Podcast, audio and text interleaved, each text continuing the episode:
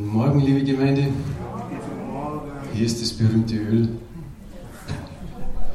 Falls jemand Salbung haben möchte, kann er gerne kommen, das ist kein Problem. Aber wie Elisabeth gesagt hat, wir glauben ja nicht an das Öl, sondern wir glauben an Jesus Christus, dass er heilt.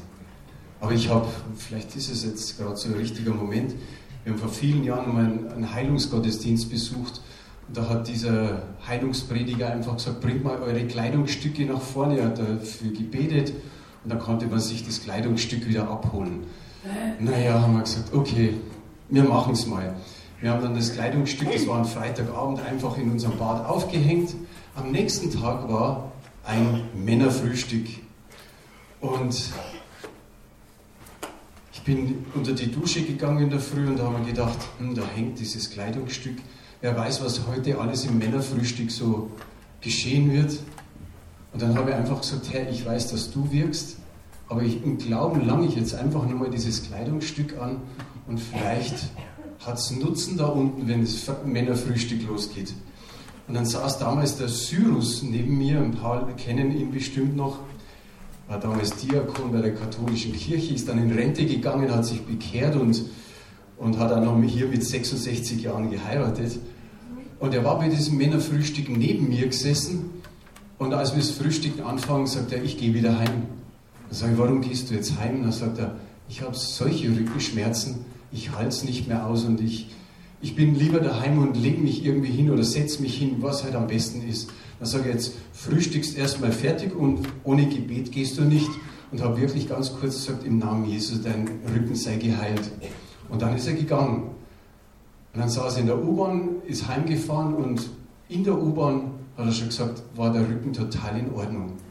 Und dann ist er heimgefahren und dann hat seine Frau gesagt, ruf den Franz an, sag ihm das. Und er hat tatsächlich dann am Abend angerufen und hat gesagt, du, die Schmerzen sind alle weg. Sag ich, preis den Herrn. Und dann sage ich, kommst du morgen in Gemeinde? Und dann hat er damals gesagt, ja, ich komme in Gemeinde. Und er hat auch in der Früh noch dieses Zeugnis gegeben. Also einfach so, manchmal bewirken solche Dinge wirklich auch Wunder. Weil wir, wir sind von der Gnade Gottes einfach abhängig und manchmal ist vielleicht der Glaube gerade durch sowas gestärkt. Aber wie gesagt, es geht alleine nicht um dieses Öl, sondern um Jesus. Was ich noch erwähnen möchte, da waren dunkelhäutige Amerikanerinnen, die sind da bei Joyce Meyer, wie wir waren, so im Aufzug mit uns gefahren und die haben eben da dort stehen gehabt, I love my church. Und ich habe mir gedacht, ja, genau so ist es. Ich habe ich hab mich wirklich so ein Stück weit gerade, was gemeindetechnisch ist, verliebt in Amerika, aber ich habe auch zu mir gesagt, zu mir selbst, ich liebe meine Gemeinde. Und ich bin eigentlich schon wieder froh, dass ich hier bin. Ich weiß, dass ich wahrscheinlich nochmal nach Amerika kann, wenn, wenn, wenn der Herr das zulässt. Aber das waren echt Hammererlebnisse. Elisabeth hat ja nur jetzt ein paar Kleinigkeiten erzählt. Auch in unserer Familie hat sich was getan. Das kann jetzt nicht so einfach so weitergeben, aber das ist das Gute, dass man Gott an jeder Ecke gespürt hat und einfach die Freundlichkeit, die Herzlichkeit der Amerikaner, das haben wir schon ein Stück weit aufsaugen können. Und noch ein letztes, Unsere Lobpreisleiter, die sind momentan ganz schön angefochten, also mit Erkältung und so weiter.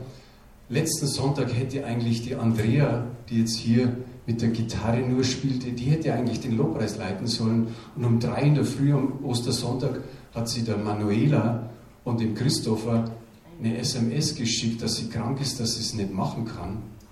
Dann haben sich die noch vorbereitet in der Früh. Der Christopher hat zu seinem Predigen auch noch Lobpreis gehabt, das heißt Gitarrist mit dabei war. Und diesmal ist es ähnlich so geschehen. Eigentlich hätte der Manni den Lobpreis machen sollen, aber auch er hat, hat Probleme mit der Stimme. Dann hat er gesagt, okay, dann macht es die Jordana.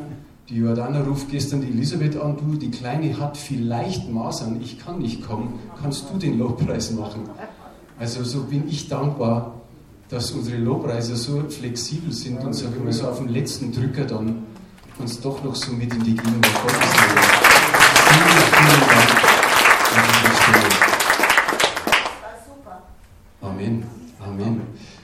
Wir haben in den letzten Wochen viel über Buße und über Vergebung gesprochen.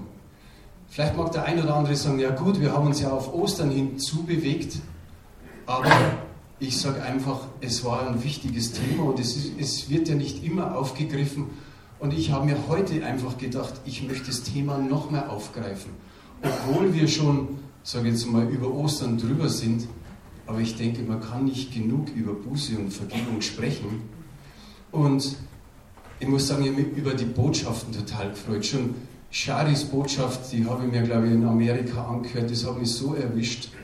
Auch das, was der Blessing gesagt hat und dann noch der Reinhard und, und der Chris letzten Sonntag, das war echt Hammer. Ich habe mich echt, ich habe immer wieder gespürt, dass der Geist Gottes mir zuredet, mich berührt, Tränen wirklich hervorschießen und ich habe mir gedacht, wow, ist das schön, ist das gut. Ich habe mich über alle Predigten gefreut und über Blessings Predigt, sage ich mal, in Amerika ganz besonders. Ich habe mir, sie mir einfach am Handy angehört und dann hat er diese Geschichte gebracht von den Brüdern Esau und Jakob. Wie das so vor sich ging, wie sich die beiden begegnet sind und wie Vergebung und Versöhnung stattfinden konnte. Und ich möchte da eigentlich noch mal ein bisschen ansetzen. Ich habe jetzt keine Folie dafür, das ist im 1. Mose 32 und 33 die Kapitel, aber wir wissen auf alle Fälle, der Jakob hatte total Schiss. Total Schiss, wieder zurückzukehren in seine Verwandtschaft, da wo er eigentlich hingehörte, zurück zu seinem Bruder. Warum? Er hatte Angst, dass er getötet wird von ihm.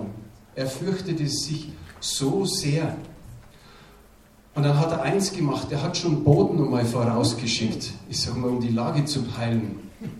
Und die kamen zurück und haben dann dem Jakob gesagt, du, Esau kommt dir entgegen mit 400 Mann. Ich weiß nicht, wie es uns gegangen wäre, aber äh, ich kann mir richtig vorstellen, wie es dem Jakob gegangen ist. Aber zum anderen war der Auftrag Gottes da. Er hat zu ihm gesagt, zieh wieder in deine Verwandtschaft, zieh wieder zu deiner Verwandtschaft und ich werde dir wohltun. Meine, das tut dann hinten drauf nochmal ganz gut, wenn er sagt, ich will dir wohltun. Aber der Jakob hat dann zu Gott gesagt, Herr, ich bin nicht, wie er gesagt, ich bin zu gering. All deiner Barmherzigkeit, all deiner Treue, die du deinem Knecht erwiesen hast. Und dann sagt er, ich bin mit nichts über den Jordan marschiert, außer mit einem Stab. Und du hast mich und mein Volk so groß gemacht. Es steht in der Bibel, steht mehr oder weniger so, du hast zwei Lager aus uns gemacht. Jetzt habe ich so viel. Bitte rette mich vor meinem Bruder. Und vielleicht wird er alle töten.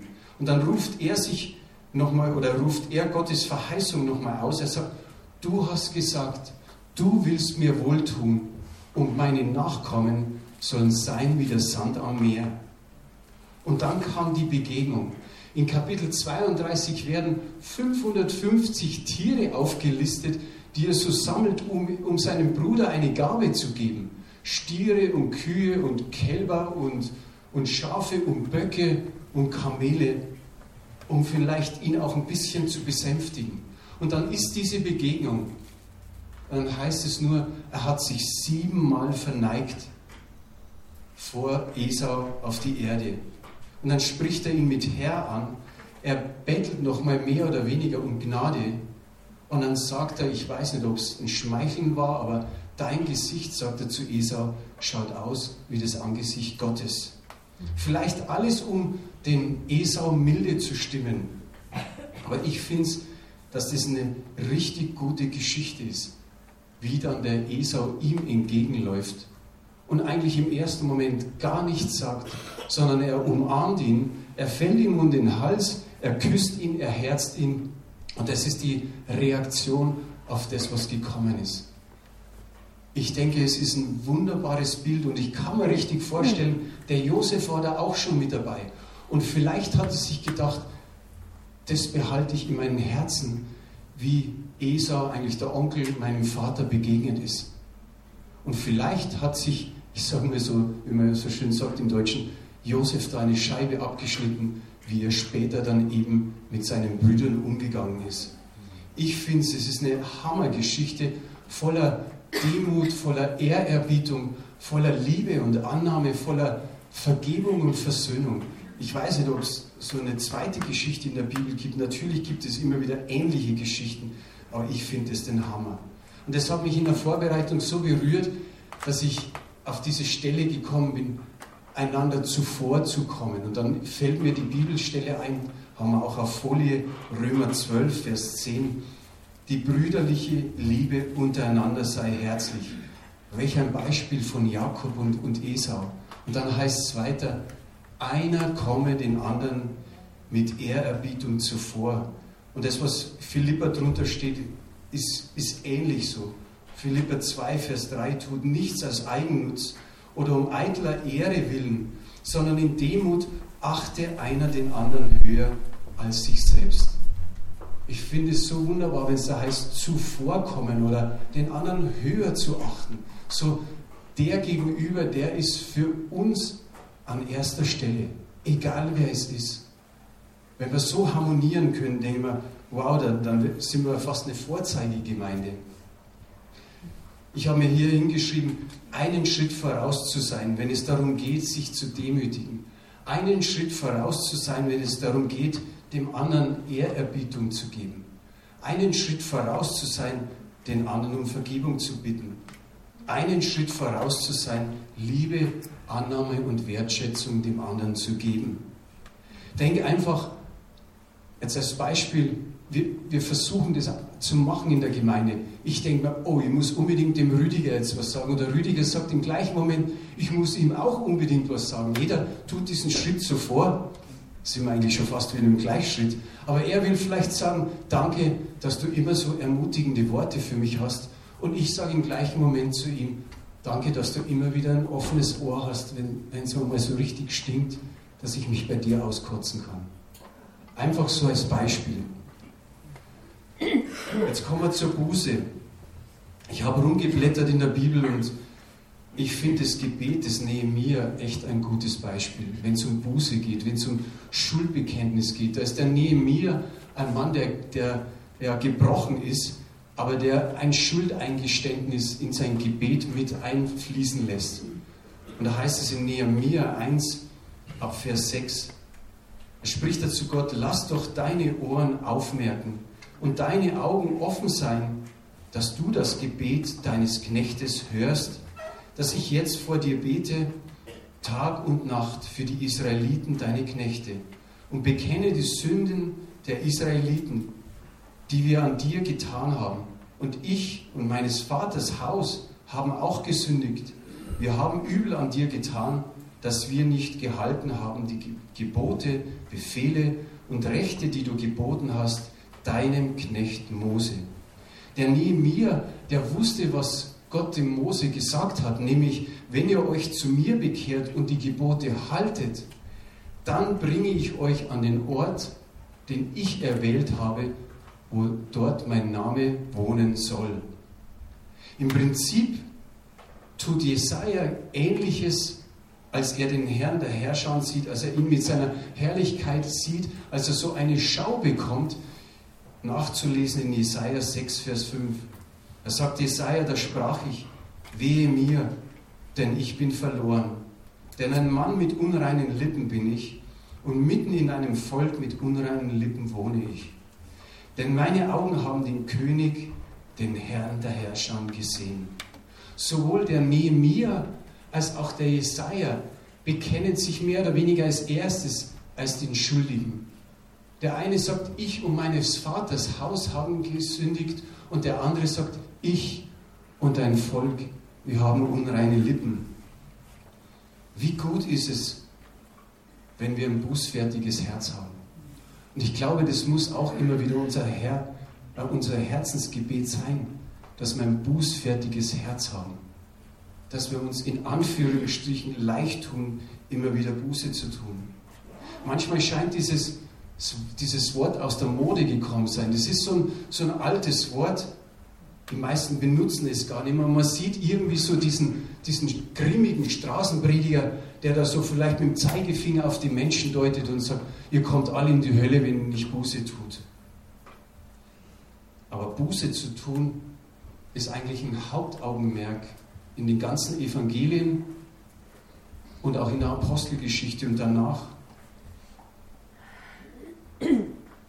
Matthäus 3, Vers 2 und Matthäus 4, Vers 17.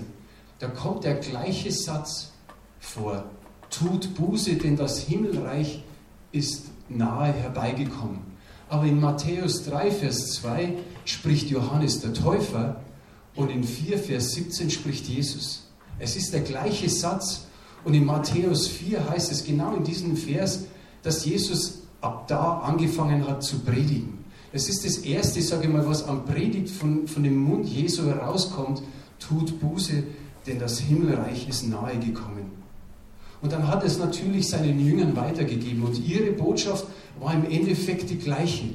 Als es Pfingsten wurde, wissen wir alle, hat, äh, hat Petrus eine Hammerpredigt hingelegt und wir wissen von den Menschen, die zugehört haben, dass es ihnen ins Herz gegangen ist. Und dann heißt es in der Apostelgeschichte 2, Vers 37 und 38, dass das Volk gesagt hat, ihr Männer, liebe Brüder, was sollen wir tun? Sie waren von der Botschaft so angerührt, dass sie nur, nur noch die Frage stellen konnten, was sollen wir tun? Und Petrus sagt, tut Buße und ein jeder von euch lasse sich taufen auf den Namen Jesu Christi zur Vergebung eurer Sünden, so werdet ihr empfangen die Gabe des Heiligen Geistes. Also ist Buße nichts Altes oder irgendwas Altmodisches oder was Außergewöhnliches, sondern wenn wir hier schauen, ist letztendlich jeder von uns hat sein Leben zu Jesus gegeben, hat im Vertrauen zu Jesus gesagt, vergib mir meine Schuld. Und jeder hat gewusst, meine Schuld ist vergeben. So sagt uns 1. Johannes 1, Vers 9, wenn wir aber unsere Sünden bekennen, so ist er treu und gerecht, dass er uns die Sünden vergibt und reinigt uns von aller Ungerechtigkeit.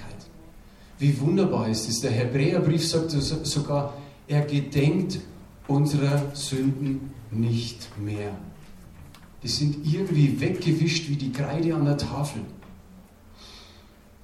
Die Elisabeth hat gesagt, ich werde noch was von Amerika sagen.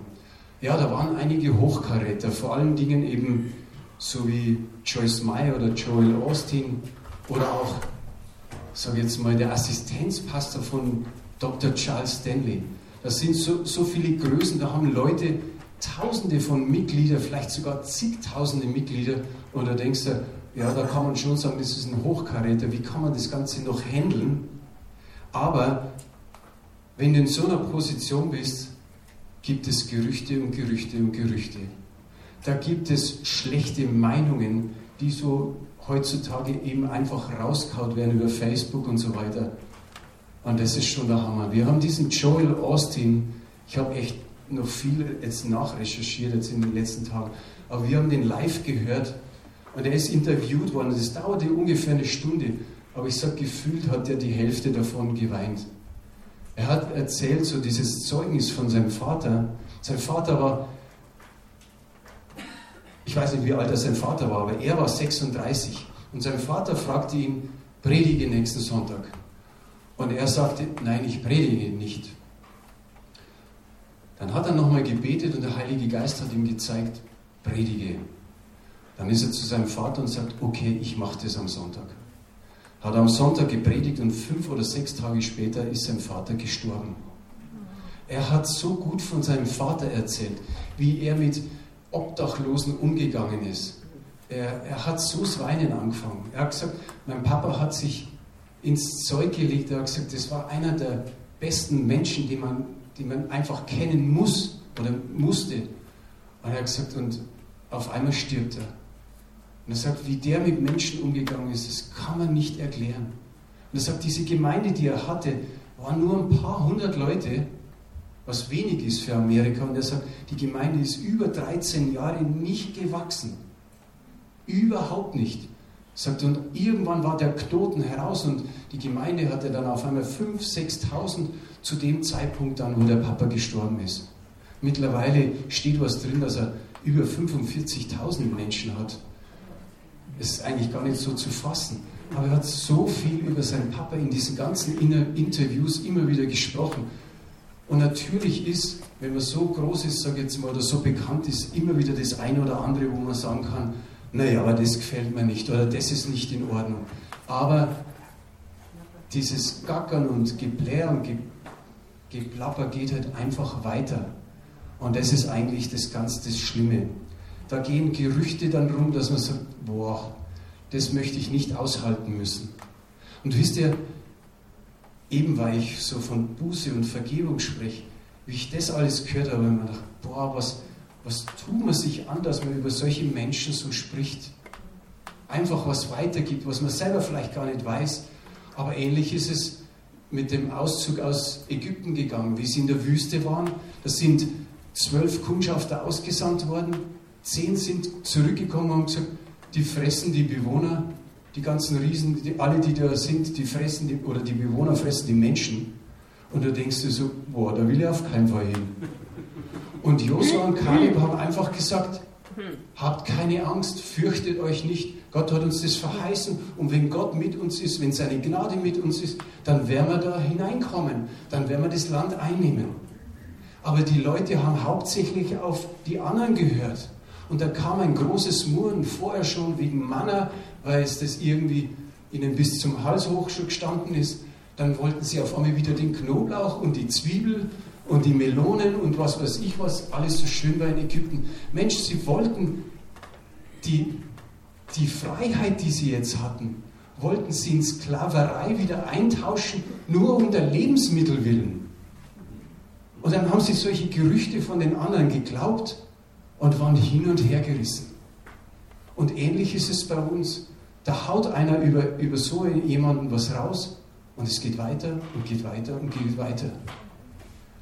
Und das Interessante ist, es war ja mein Patenkind dabei, sie hat uns oft manchmal ein bisschen übersetzungsmäßig geholfen.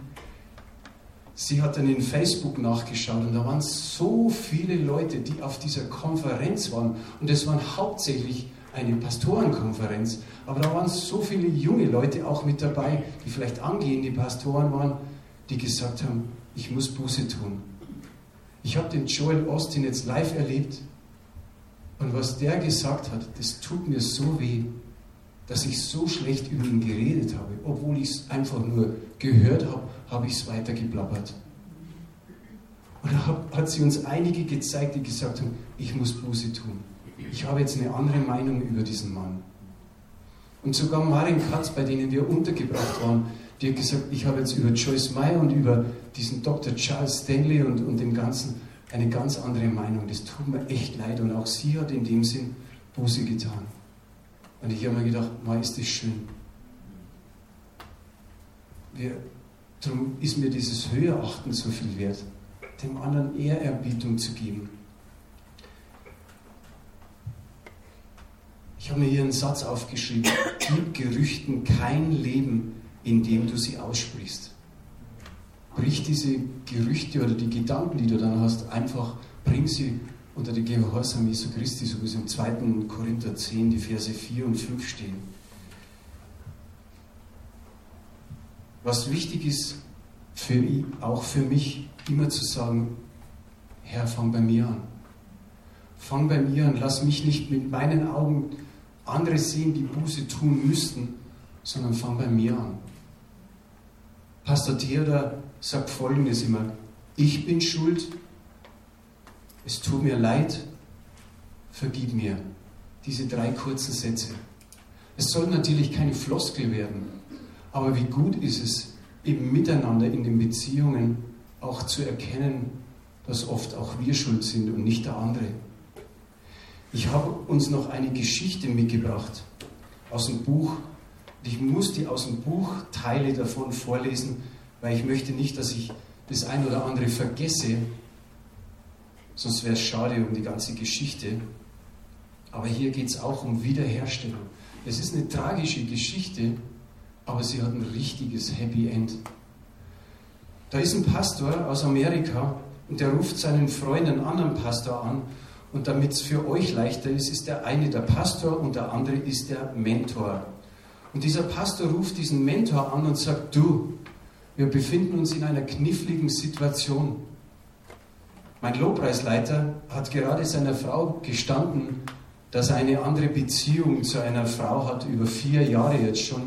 Und es ist auch noch die beste Freundin meiner, seiner Frau. Und das nächste ist, er hat mit seiner Frau gerade angefangen, im Urlaub zu fahren. Jetzt ruft der Pastor diesen Mentor an und sagt, wir als Gemeindeleitung wissen überhaupt nicht, wie wir uns verhalten sollen.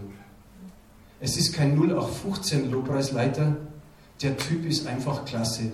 Er hat uns als Gemeinde wirklich weitergebracht. In den letzten vier Jahren ist die Salbung bei uns so massiv gestiegen.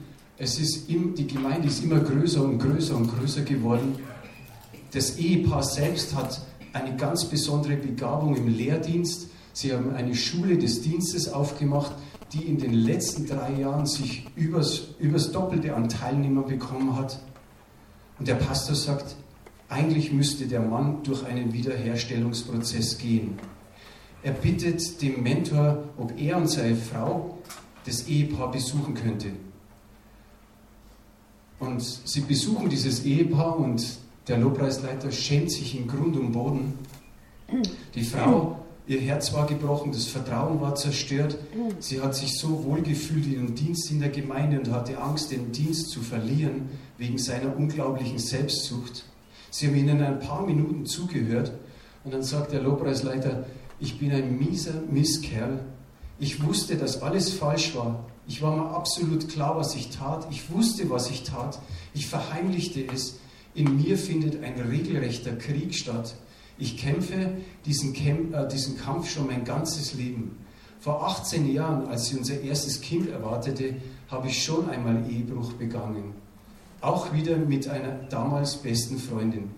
Er sprach weiter und versuchte uns von der Notwendigkeit seiner Bestrafung zu überzeugen.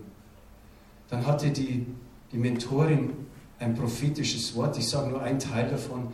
Es ist, als wärst du voller Licht, sagt sie zu dem Lobpreisleiter. Und er sagt, ich kann das leider überhaupt nicht glauben. Sie entdecken, dass es ein Zusammenprall zweier Königreiche ist. Furcht und Liebe, Freiheit und Kontrolle, Licht und Dunkelheit. Und dann sagt er, der Mentor, was ist das für ein Problem, das ein Mann dazu bringt, seine Familie, sein Leben, seine Gemeinde, die er liebt, und seinen Frieden mit Gott aufs Spiel zu setzen? Was könnte einen Mann so weit treiben? Was ist das für ein Problem? Und der Lobpreisleiter sagt, ich weiß es nicht. Er wird gefragt, also dann sag mir, wie ist die Beziehung zu deiner Frau? Und er sagt, ich, wir haben fast keine richtige Beziehung. Was ist die Liebessprache deiner Frau? Er sagt, sie ermutigt mich mit guten Worten. Darauf fängt die Frau zu schluchzen an und sagt, er hat mir in 18 Ehenjahren kaum mal gesagt, dass er mich liebt. Hier war etwas vergraben. Dieser Mann war ein leidenschaftlicher Mensch. Das wusste ich, sagt der Mentor. Er hatte seine Gemeinde an wunderbare, himmlische, gesegnete Orte geführt. Ihre Gemeinde war in den letzten Jahren stark gewachsen. Aber er sagt zu ihm, deine Frau fühlt sich geliebt, wenn du es ihr mit Worten sagst und du bringst kein Ich liebe dich heraus. Andererseits beobachtet sie dich, wie du die Massen anleitest, ich liebe dich für Gott zu singen. Habe ich das so richtig wiedergegeben?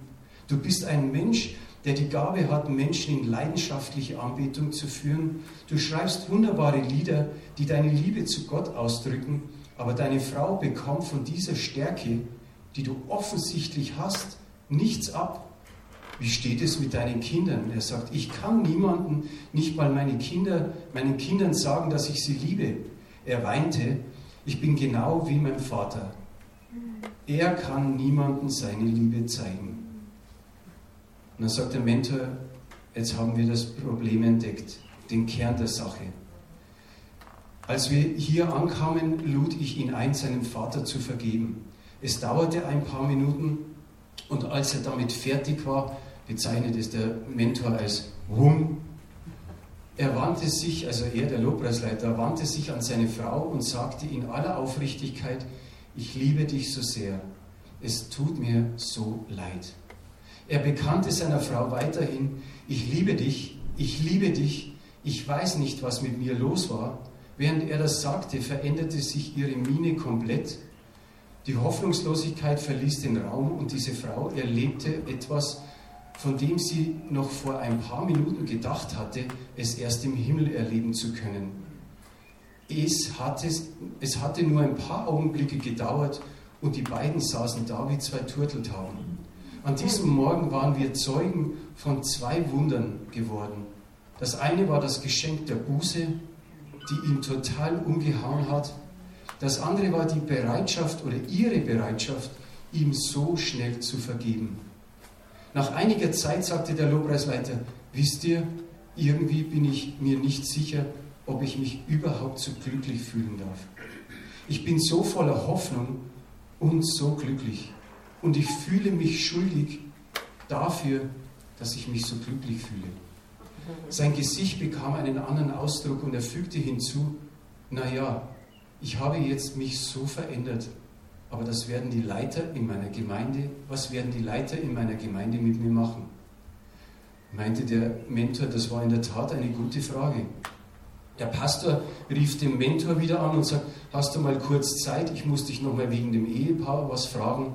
Ich schalte dich mal laut, wir haben gerade ein Ältestentreffen und haben ein paar Gedanken zusammengefügt, wie wir mit dem Ganzen umgehen. Drei Punkte.